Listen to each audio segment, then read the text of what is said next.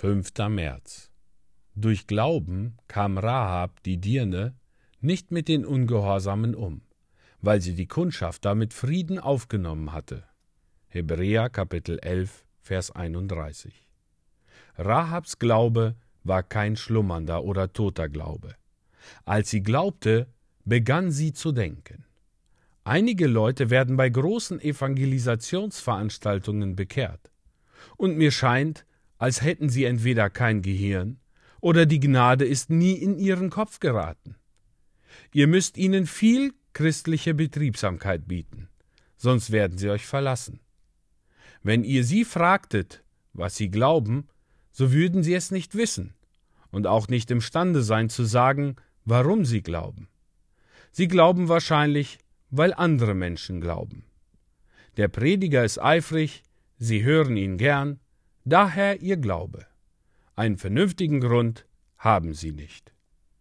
Wollte Gott, wir hätten ein großes Heer von nachdenkenden Gläubigen.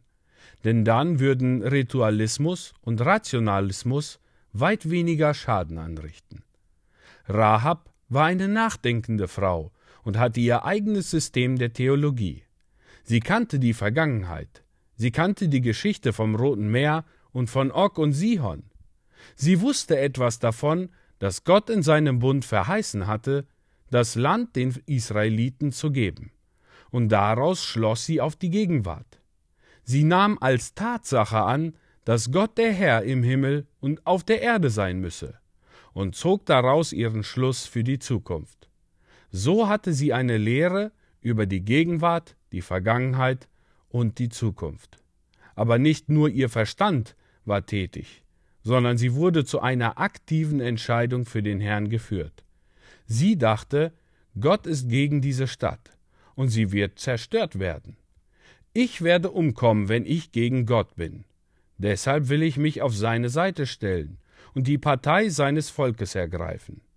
Ich möchte fortan nicht mehr eine Bürgerin Jerichos sein und sage mich von der Treue gegen seinen König los. Sie betrachtete sich als Israelitin und handelte als solche.